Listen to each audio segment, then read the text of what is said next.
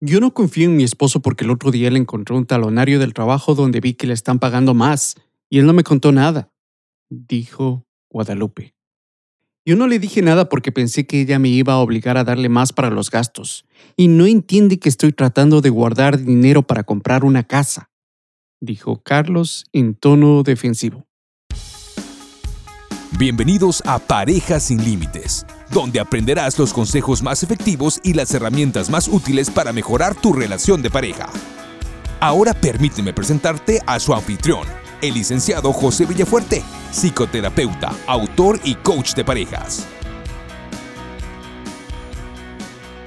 Hola, hola, hola, mi amigo, mi amiga que me sintonizas en este momento. Soy José Villafuerte, licenciado psicoterapeuta y coach de parejas y te doy la más cordial bienvenida a este tu show de podcast, el cual es titulado Parejas sin Límites. Como te darás cuenta, estoy trayendo un producto nuevo para ti. Parejas sin Límites es un show de podcast donde pongo a tu disposición los consejos más efectivos y las herramientas más prácticas que te ayudarán a a mejorar tu relación de pareja. Te quiero pedir disculpas por mi ausencia de aproximadamente tres meses, pero como te darás cuenta, esta es la razón principal del porqué de mi ausencia. He estado trabajando en ah, realizar un solo tema donde me enfoque en el bienestar, en el porvenir de ti mi radio escucha o mi podcast escucha. Y porque tú me lo has pedido, estoy realizando simplemente un tema que se desarrolla en cuanto a lo que es las relaciones de pareja. Así que lo he llamado Parejas sin Límites y desde ya te invito a que visites mi página web a parejasinlímites.com. Y en este episodio número 78 estaré compartiendo contigo los cinco consejos más efectivos para proteger a tu relación de pareja de la desconfianza. Así que si quieres fomentar la confianza en tu relación de pareja, si quieres aprender los tips que te ayudarán a protegerla de la desconfianza, si quieres hablar libremente con tu pareja sin temor a que se enoje o se ofenda, lo cual puede llevar a la desconfianza, quédate conmigo hasta el final porque en este episodio aprenderás los consejos más valiosos para protegerte exactamente de la desconfianza. Y sin más preámbulos, empezamos con este episodio. Ya habíamos empezado con este pequeño diálogo. Yo no confío en mi esposo porque el otro día le encontré un talonario del trabajo donde vi que le están pagando más y él no me contó nada, dijo Guadalupe con un tono molesto. Yo no le dije nada porque pensé que ella me iba a obligar a darle más para los gastos. Y no entiende que estoy tratando de guardar dinero para comprar una casa, dijo Carlos en tono defensivo. Este es el diálogo de una pareja que traté hace unas semanas en mi consultorio de pareja. Y mi pregunta para ti es, ¿te ves reflejada en el diálogo de Guadalupe y Carlos que, por cierto, esos nombres son hipotéticos? ¿Sentirías desconfianza tal y como sintió Guadalupe hacia Carlos por no decirle sobre su aumento de salario?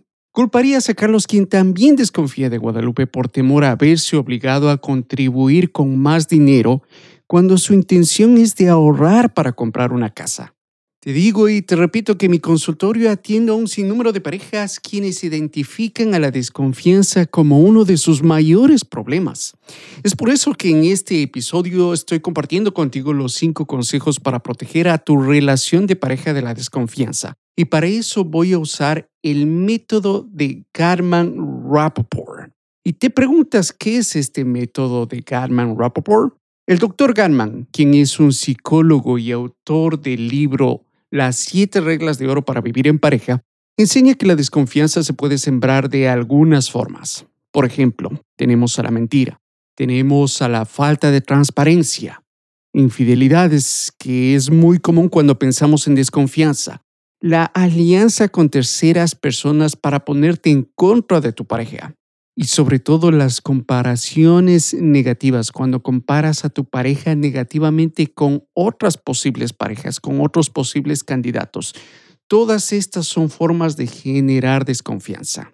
Ahora, ¿en qué consiste este método de Rappaport? El doctor Garman desarrolló este método, el cual consiste en evitar el tratar de persuadir, resolver y llegar a un acuerdo con tu pareja. ¿Hasta qué? Hasta que él o ella pueda dar un resumen de tu perspectiva sobre un problema X. Aquí te voy a dar un ejemplo y para eso vamos a retomar a la pareja anterior, sí, Guadalupe y Carlos. Guadalupe le dijo a su esposo, yo no confío en ti porque el otro día encontré un talonario de tu trabajo donde vi que te están pagando más y no me contaste nada. En el caso de Carlos, quien está escuchando atentamente y está, está usando este método de Garman Rappaport, contesta de la siguiente manera. Lupe, Dices que no confías en mí porque encontraste un talonario de mi trabajo y te diste cuenta que me están pagando más y no te había contado nada. Al preguntarle a Guadalupe en la sesión de terapia si su esposo pudo expresar lo que ella dijo a su entera satisfacción, Guadalupe afirmó asintiendo su cabeza. A continuación, paso a describirte los cinco consejos o tips del método de Carmen Rappaport pero antes de pasar a los cinco consejos, quiero que sepas que este episodio es traído a ti por Consejería y Coaching Bilingüe Integral. Somos un grupo de psicoterapeutas localizados en la costa este de los Estados Unidos, en el estado de Connecticut. Así que si estás buscando terapia individual, familiar o de parejas, búscanos en nuestra página web al www.integratedbilingualcounseling.com. También nos puedes contactar al 844-912-9832. Y esto es solamente servicios de psicoterapia en el estado de Connecticut. Y si estás en busca de servicios de coaching dentro de los Estados Unidos y fuera de los Estados Unidos, contáctame a mí. Yo soy el especialista de parejas y lo puedes hacer visitando mi página web parejasinlímites.com o también me puedes escribir un correo electrónico a parejasinlintes.com. Ahora retomamos los consejos del método de Garman Rappaport para proteger a tu relación de pareja de la desconfianza. El primer consejo, reunión semanal. Una reunión semanal es lo recomendado para lidiar con conflictos de pareja y para protegerla de la desconfianza. Muchas de las veces tratas de tapar el sol con un dedo y de esa manera permites que los problemas se acumulen. El tener una reunión de una hora a la semana te permitirá sacar a flote cualquier aspereza en tu relación. Así que ya sabes, traten de poner en su calendario una hora semanal, una hora nada más. Segundo consejo, gratitud. El doctor Galman recomienda empezar un diálogo nombrando cinco cosas buenas que ha hecho tu pareja durante el transcurso de la semana y por las cuales te sientas agradecida o agradecido. Muchas de las veces no valoramos lo que nuestra pareja hace por nosotros y esta es la oportunidad perfecta para expresar gratitud. Es más, te comento que esta técnica la uso en mi consultorio con las parejas que veo día a día y me creas o no, ayuda a calmar la tensión con la cual vinieron en un principio. Aparte que les provee un sentido de agradecimiento a los dos. Consejo número 3. Un problema a la vez. Es recomendable tratar un problema reciente y que se lo considere simple. ¿Qué quiere decir esto? Quiere decir que no existe una historia atada al problema y que los sentimientos hacia tu pareja no sean negativos. Te recomiendo que no combines problemas del pasado con el presente como muchas de las parejas lo hacen. Consejo número 4. Mira lo positivo y negativo de tu pareja reflejado en ti. De acuerdo con el método Rappaport, si durante una discusión tú identificas características positivas de ti mismo, trata de ver las mismas características en tu pareja. Lo mismo sucede con las características negativas. Por ejemplo, si pienso que fui considerado con mi pareja al retirar la ropa de la lavandería, tengo que asumir o tengo que tratar de ver que mi pareja también ha sido considerada conmigo. Consejo número 5. Tomen notas. Para esto es recomendable que tomen notas cuando uno de los dos desempeñará el papel del orador y el otro del oyente. Y para eso les cuento que hay reglas. Vamos a empezar con las reglas para el orador. Está prohibido el culpar, criticar y menospreciar. Está prohibido usar el pronombre tú, ya que su utilización como por ejemplo, tú me hiciste sentir eso, causará el que tu pareja reaccione a la defensiva. Enfócate en tus sentimientos y exprésate en primera persona. Por ejemplo, me siento molesta, me siento ofendida, me siento ofuscada. Describe la situación. Expone lo que sucedió y recuerda discutir sobre el problema acordado. Por ejemplo, y retomando tus sentimientos, me siento ofuscada porque encontré este talonario de tu trabajo donde vi que te están pagando más. Expresa tu necesidad positiva. El doctor Garman ha descubierto que tras de todas las quejas hay un anhelo que no ha sido satisfecho. Por lo tanto, expresa tu necesidad y sé específica. Por ejemplo, necesito que seas sincero conmigo sobre nuestra situación económica. Ahora vamos con las reglas para el oyente. Pospon tu agenda, lo que significa que deberás poner de lado tus prejuicios sobre tu pareja y el tema. Deberás enfocarte en tomar notas cuidadosamente teniendo en cuenta que tendrás que resumir lo que tu pareja te está comunicando. Haz preguntas.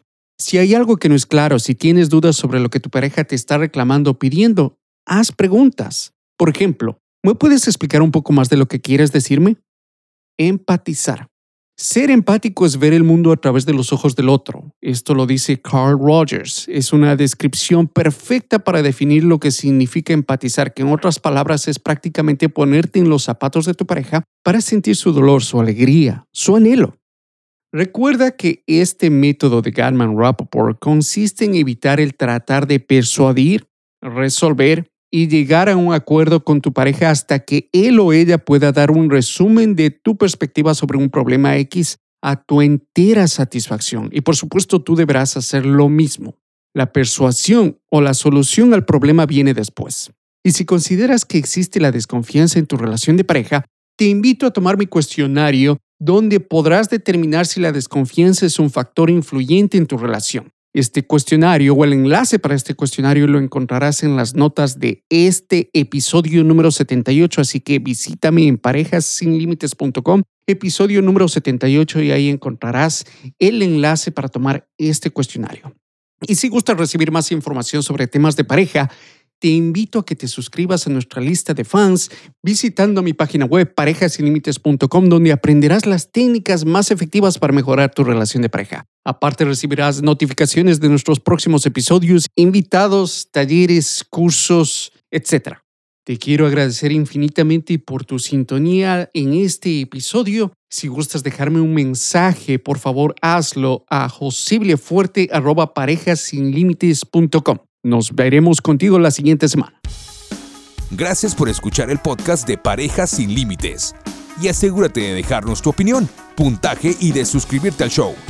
También visítame en parejasinlimites.com para escuchar más episodios donde aprenderás las herramientas más prácticas que te ayudarán a mejorar tu relación de pareja de una forma simple y eficaz. El tema cubierto en este episodio es entregado a ti con el entendimiento de que ni el anfitrión ni los invitados están dando consejería profesional pertinentes a casos particulares. Si tú piensas que necesitas apoyo o servicios, no dudes en buscar ayuda.